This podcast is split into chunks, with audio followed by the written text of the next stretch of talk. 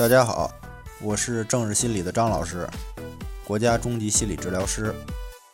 强迫症是不是很难解决的？答案是的，但是可以解决的。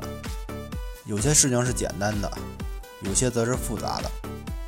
我们不要从这一个维度去考虑，是不是方法总比困难多？心理方法是有很多的，这里我想说，方法和困难是一样多的。方法是问题的背面，我们要做的是翻转过来。而很多人是沉浸在情绪困扰中，很多人对好起来充满了期望，而同时又缺乏了信心。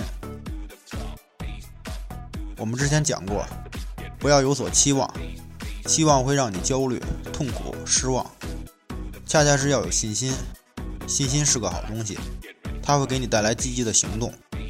就是我们始终都要相信。自己是会好起来的。我之前也谈过，每个好起来的人用的方法都是不同的，所以我们不要执着于方法，就像不执着于症状一样。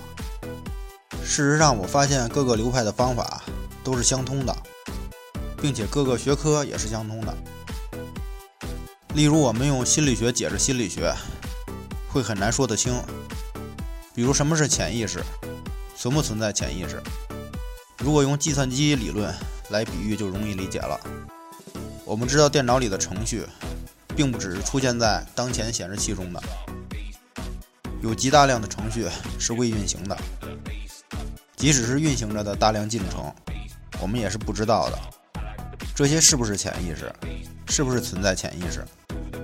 对于强迫症、社交恐惧症、焦虑症，重要的不是期望、方法、执着。真正能帮助你的咨询师，是让你对这些问题变得通透。